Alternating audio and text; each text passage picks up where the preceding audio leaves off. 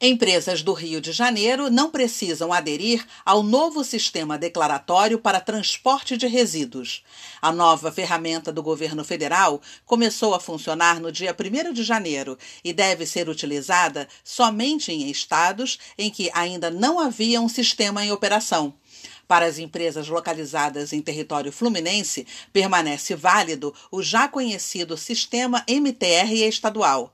Acesse o link neste boletim e saiba mais no site da Firjan.